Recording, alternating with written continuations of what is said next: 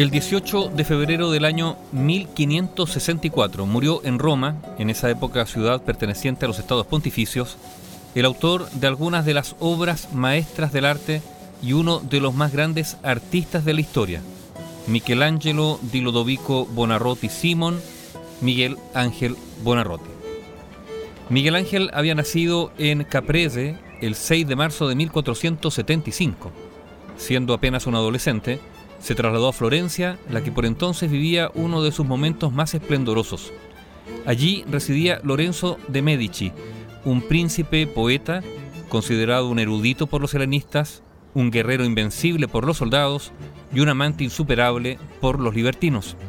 La familia Medici ha pasado la historia, entre otras cosas, por haber impulsado las artes en Florencia, financiando obras y artistas. En la corte de Lorenzo de Medici, Miguel Ángel dio sus primeros pasos en las bellas artes. En el jardín de San Marcos, que Lorenzo había hecho decorar con antiguas estatuas, Bonarroti pudo estudiar a los autores del pasado e imbuirse de su técnica. El lugar se había convertido en una especie de academia al aire libre, donde los jóvenes se ejercitaban bajo la dirección de un discípulo de Donatello, el maestro Bertoldo. El talento precoz de Miguel Ángel se reveló al cincelar una cabeza de fauno que suscitó el interés del propio príncipe, siempre en busca de nuevos valores a los que acoger bajo su protección.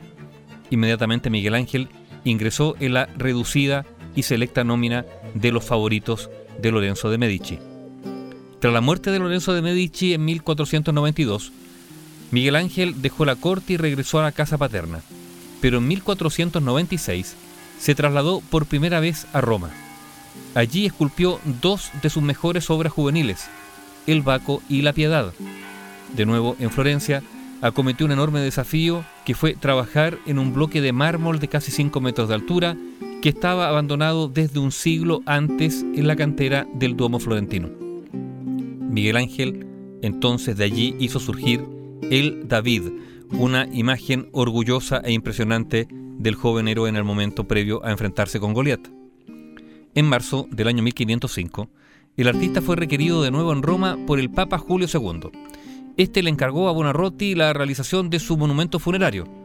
El proyecto elaborado por Miguel Ángel preveía un vasto conjunto escultórico y arquitectónico con más de 40 estatuas destinadas a enaltecer el triunfo de la iglesia.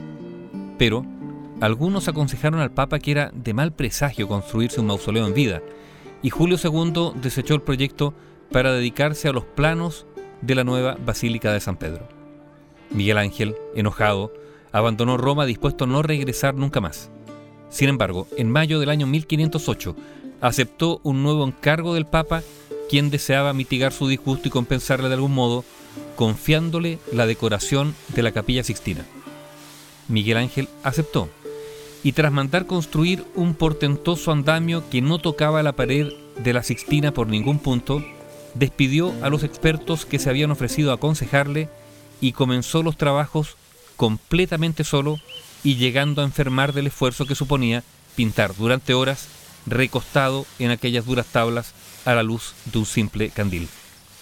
Solo el Papa Julio II estaba autorizado a contemplar sus progresos y aunque el artista trabajaba con rapidez, el pontífice empezó a impacientarse pues sentía cercano el día de su muerte.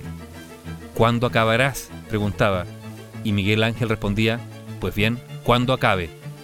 En cierta ocasión, el Papa llegó a amenazar a Buonarroti de tirarlo del andamio, y este respondió que entonces abandonaría Roma y dejaría el trabajo sin terminar. Las disputas entre ambos siguieron a lo largo de los cuatro años que duró la decoración de la bóveda de la capilla, concluida finalmente el Día de Todos los Santos de 1512, cuatro meses antes del fallecimiento del Papa Julio II. Desde 1520 Miguel Ángel trabajó en la capilla Medici de San Lorenzo, preparando los sepulcros de los hermanos Juliano y Lorenzo de Medici y sus descendientes. Posteriormente, en 1536, emprendió la realización de un grandioso fresco destinado a cubrir la pared del altar de la capilla Sixtina, el famoso Juicio Final. A partir de 1560, Miguel Ángel comenzó a padecer una serie de dolencias y achaques propios de la ancianidad.